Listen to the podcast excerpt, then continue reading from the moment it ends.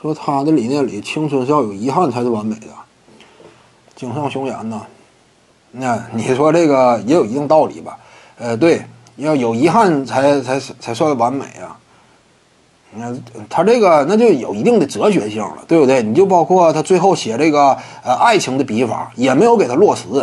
你比如说樱木花道和和这个赤木晴子嘛，双方之间频繁通信，说白了，赤木晴子呢，呃，内心当中他可能说啊没有明确感知到，但是其实他已经移情别恋了，对不对？呃，以往是对这个流川枫死心塌地，但不经意间呢，被樱木花道的执着所打动。怎么讲？一段感人的爱情故事即将上演。怎么说呢？当时赤木晴子就是那种举动，双方之间的互动，你都能够感受到。差不多，如果说往下继续写的话，俩人之间得走一块儿了。但是怎么讲呢？你这样说放长远的话，那也未必，对不对？放长远的话就不一定了。他俩到底能不能走到最后呢？那我估计啊，就现实的发展角度，大部分情况之下走不到最后。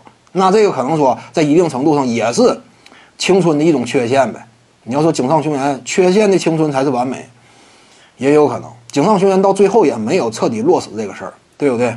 也有可能当时呢，再有其他的一些波折呀，也不见得怎么回事吧。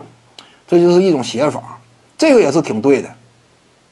最后没有把这个事儿给写死，你写死了就没有想象空间了。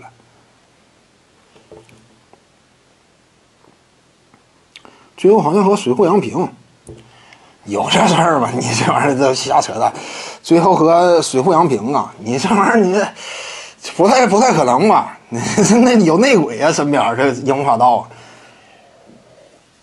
啊，这能有这种事儿吗？你那这是同人漫画吧？谁后来又编的吧？你不太可能。